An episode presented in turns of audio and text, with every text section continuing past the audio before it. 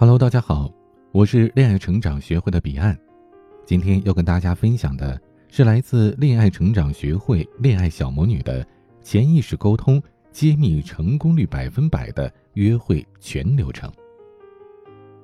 其实，谈恋爱就是聊天，而男人的脑回路很简单的，只要能跟男人的潜意识对上话，就可以把天聊好，进而。也就可以引导他的思考路径，从而引导其行为。今天就和大家说说，怎样在一次具体的约会当中与男神的潜意识对话。首次揭秘成功率百分百的约会全流程，只要能吃透这套技巧，毫不夸张的说，没有你拿不下的约会。第一步，建立第一印象。选择有感官意义的约会场所。第一次的约会地点可不能随意，必须具有感官意义。什么叫感官意义呢？对于人的大脑来说，潜意识的沟通方式依靠的是感官层，而不是抽象层。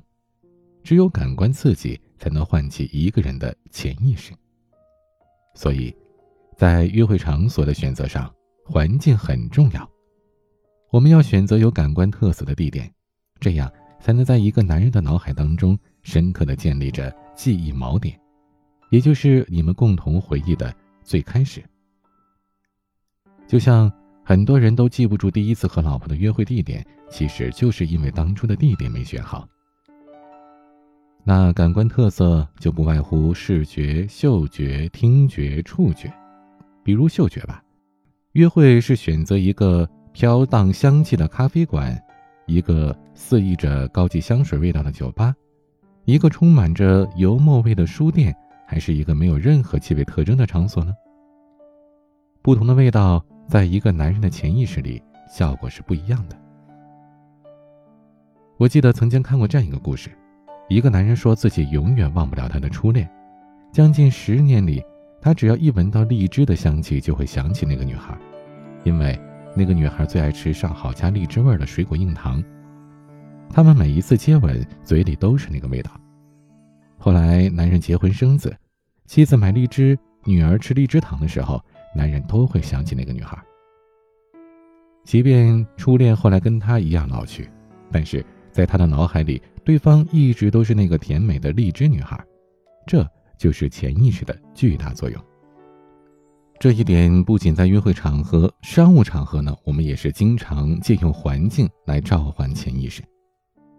电视剧《上海女子图鉴》里，罗海燕之所以可以谈下重大的项目，和她商谈的选址有很大关系。她选择在背靠东方明珠和黄浦江的高级餐厅，来和对方聊商业项目，这就在客户的潜意识里唤起了一种与我合作，你将能打开巨大的东方市场的感觉。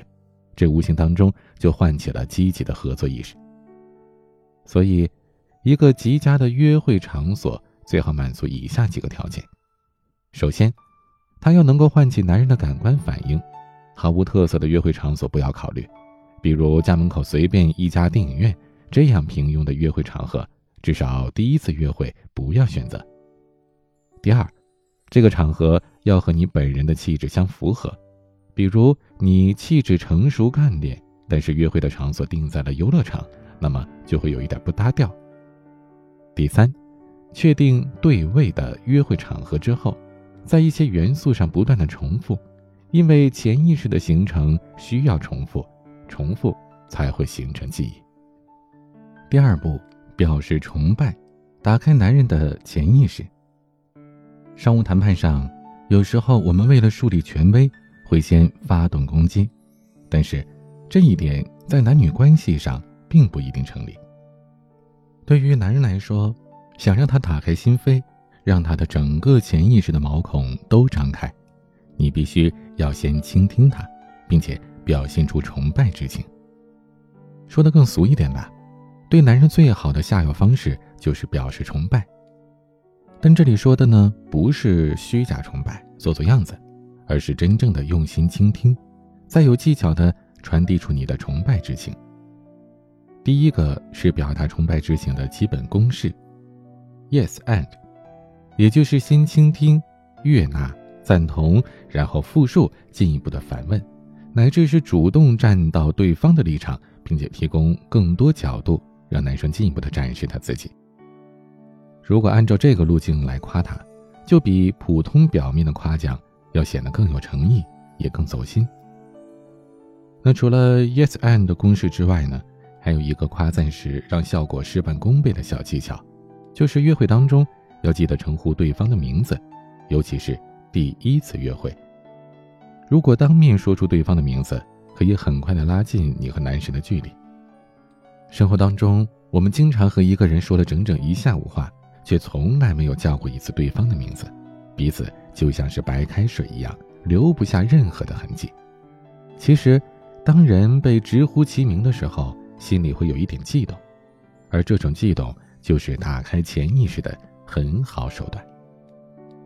称赞时加上对方的名字，比如“哎，彼岸，没想到你竟然这么懂心理学啊！”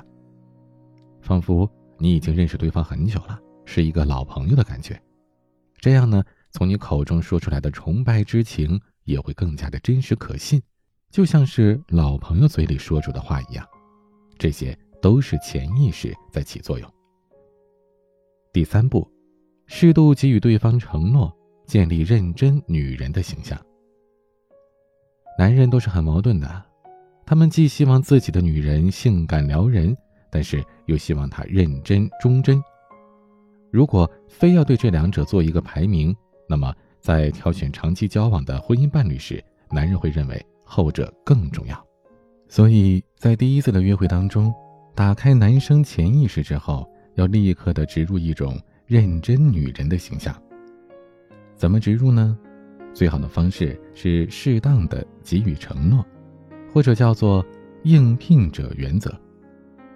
举个例子啊，假如你是老板，你发布的一个职位吸引了很多的求职者，那么在这么多的面试者当中，每个人的能力和素质都差不多。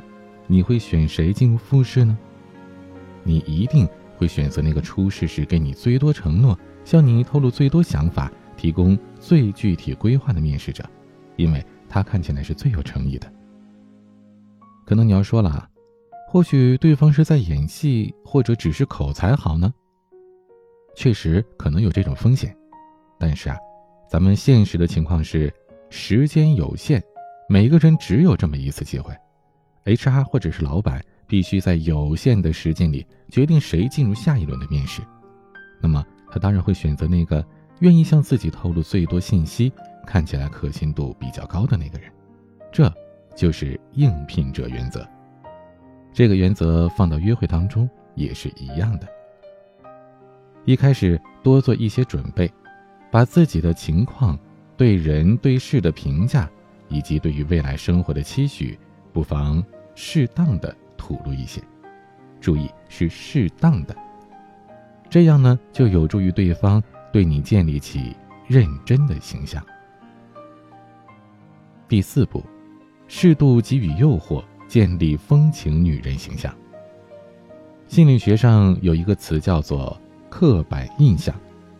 第一次的约会当中，我们一定要避免刻板印象，不要让对方对你的印象停留在。认真的贤妻良母上面，要在第一次约会当中尽量的多样化。所以呢，接下来就是要建立你作为女人的性感的一面了。性魅力这一点呢有很多解读，但是在第一次约会当中展示性感是有一个原则的，就是适度，要高级。告诉大家一个小技巧，那就是。时时刻刻让对方有一种享受到特别待遇的感觉，比如，男神夸你今天穿的牛仔裤特别显腿型，很好看，你可以说：“我也不是对每个人都这么穿的，也是分人的哟。”你看，这话呢，明明已经夸到他心里去了，对方肯定想继续问：“分什么人呀？怎么分的呀？我是什么人呀？”恋人呢，都喜欢自己被特别对待。